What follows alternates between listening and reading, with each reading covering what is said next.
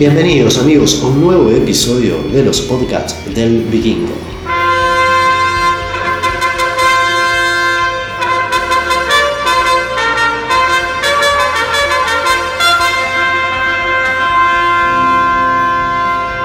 En el episodio de hoy vamos a hablar de Deep Purple.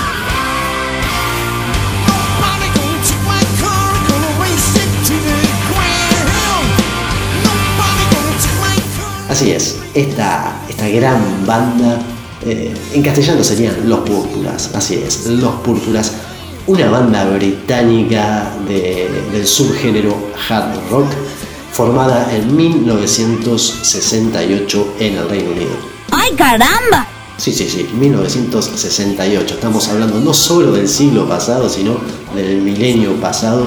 Una banda que ya lleva más de 50 años con la música quiero volver chango! Y es una banda que se considera activa porque, de hecho, el 7 de agosto del 2020 lanzaron su álbum número 21, así es, su disco número 21, titulado Wash. Bueno, como les dije, ya en 1968 se formaba Deep Purple y ellos fueron pioneros también, no solo del subgénero hard rock, sino que también junto a bandas como Led Zeppelin y Black Sabbath fueron los impulsores y los pioneros de lo que hoy conocemos como el heavy metal. Un dato de color, por ejemplo, eh, según el libro Guinness, allá en la edición de 1974, se consideró a Deep Purple como la banda más ruidosa del planeta debido a un famoso concierto que realizaron justamente en Londres un 30 de julio de 1972 donde según mediciones sonoras llegaron a alcanzar los 117 decibelios. Así que imagínense claros impulsores de no solo el hard rock, sino también de el heavy metal.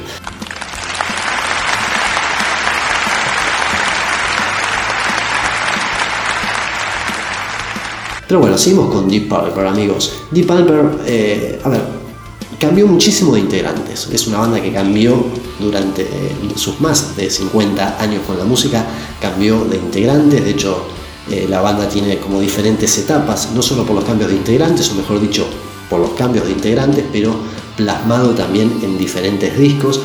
No nos vamos a meter ni a profundizar en el episodio de hoy las diferentes etapas de Deep Purple, lo dejaremos para otro episodio, pero es muy muy interesante, a tal punto que al día de hoy solo eh, solo existe en la formación actual de Deep Purple un solo integrante que se lo puede considerar integrante fundador, porque estuvo allá en, en 1968 cuando se armó esta banda, y otro integrante que se lo puede considerar como un, mito dentro de Deep Purple. No, no, fue fundador, pero es el que estuvo presente en diferentes etapas de esta banda. Seguimos con los datos de color, con los datos púrpura. Según una encuesta realizada en 2013, esta banda se ubica nada más y nada menos que en el quinto puesto de las bandas más influyentes eh, de la historia.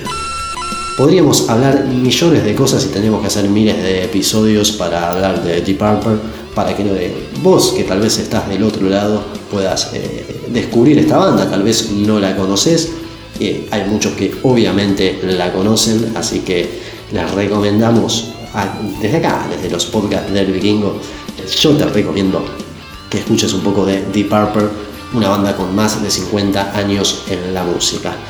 Para finalizar, amigos, así hacemos este podcast bien corredetito y al pie, te voy a dar el dato de color de esta banda, el dato púrpura. En una gira por Australia, allá en 1974, antes del hogar, se levantó un fuerte viento, una fuerte tormenta, incluso hasta, hasta que lanizó. Por suerte, eh, el escenario que ya estaba preparado, ya habían hecho la prueba de sonido y faltaban unos 40 minutos más o menos para, para arrancar el recital. Eh, por suerte el escenario quedó intacto, pero el campo donde iba a estar la gente quedó totalmente inundado, lleno de barro, la verdad no estaba bueno, así que los integrantes de Deep Purple decidieron suspender el show y se fueron al micro, al bus, eh, con el que hacían y recorrían las giras. Pero al poco tiempo de estar ahí en el micro empezaron a escuchar música que venía del escenario. y se volvieron a acercar justamente al escenario porque dijeron, ¿y esta música? ¿Qué, es esta música? Claro, una de las bandas, eh, o mejor dicho, la banda soporte teloneros que tenían para ese espectáculo, aprovecharon los equipos, subieron sus instrumentos, se enchufaron y empezaron a tocar, aprovechando que había gente en el lugar. Cuando llegan los integrantes de Deep Purple, el campo estaba que explotaba de gente, la gente bailando, aplaudiendo una verdadera fiesta, así que los muchachos de Deep Purple dijeron, no, para, para, para, para. Esto es nuestro recital, así que muchachos, váyanse. Literalmente, literalmente, Deep Purple los echó del escenario a esta joven e incipiente banda que, bueno, en ese momento era la banda telonera para, para ese espectáculo. Vos verás cuál es el dato de color acá que los echó. Sí, Deep Purple echó nada más y nada menos que a ICDC. ICDC que recién estaba comenzando. Era la banda telonera, la banda soporte para esta recital de Deep Purple. Y los muchachos de Deep Purple se dieron el lujo de echar del escenario nada más y nada menos que a ICDC. A comerla. Por eso si te preguntarás eh, por qué ICDC y Palper no suelen compartir escenario, bueno, esto debe ser uno de los motivos. Lo cierto es que gracias a esto Deep Purple eh, dio su recital y la gente pudo escucharlo. Último dato, eh, Deep Purple ha recorrido el mundo tantas veces, unas 26 veces por lo menos, eh, ha hecho giros, giras mundiales, así que si tenemos en cuenta eh, los más de 50 años de su trayectoria, estamos hablando de una gira mundial cada dos años y medio o tres como mucho, eh, lo cual es, es, un lindo número, no sé si es un récord, pero es un lindo número de giras mundiales. Casi casi sacaban un disco y al año y medio hacían una gira mundial con la música de su nuevo disco, así que bueno. No los aburro más, gente. Esto era un episodio hoy cortito y al pie de esta banda, Los Púrpura. Espero que les haya gustado. Y si no les gustó, ojo que les puede pasar como ICDC cuando recién arrancaba. Que el Deep Purple te saque del escenario.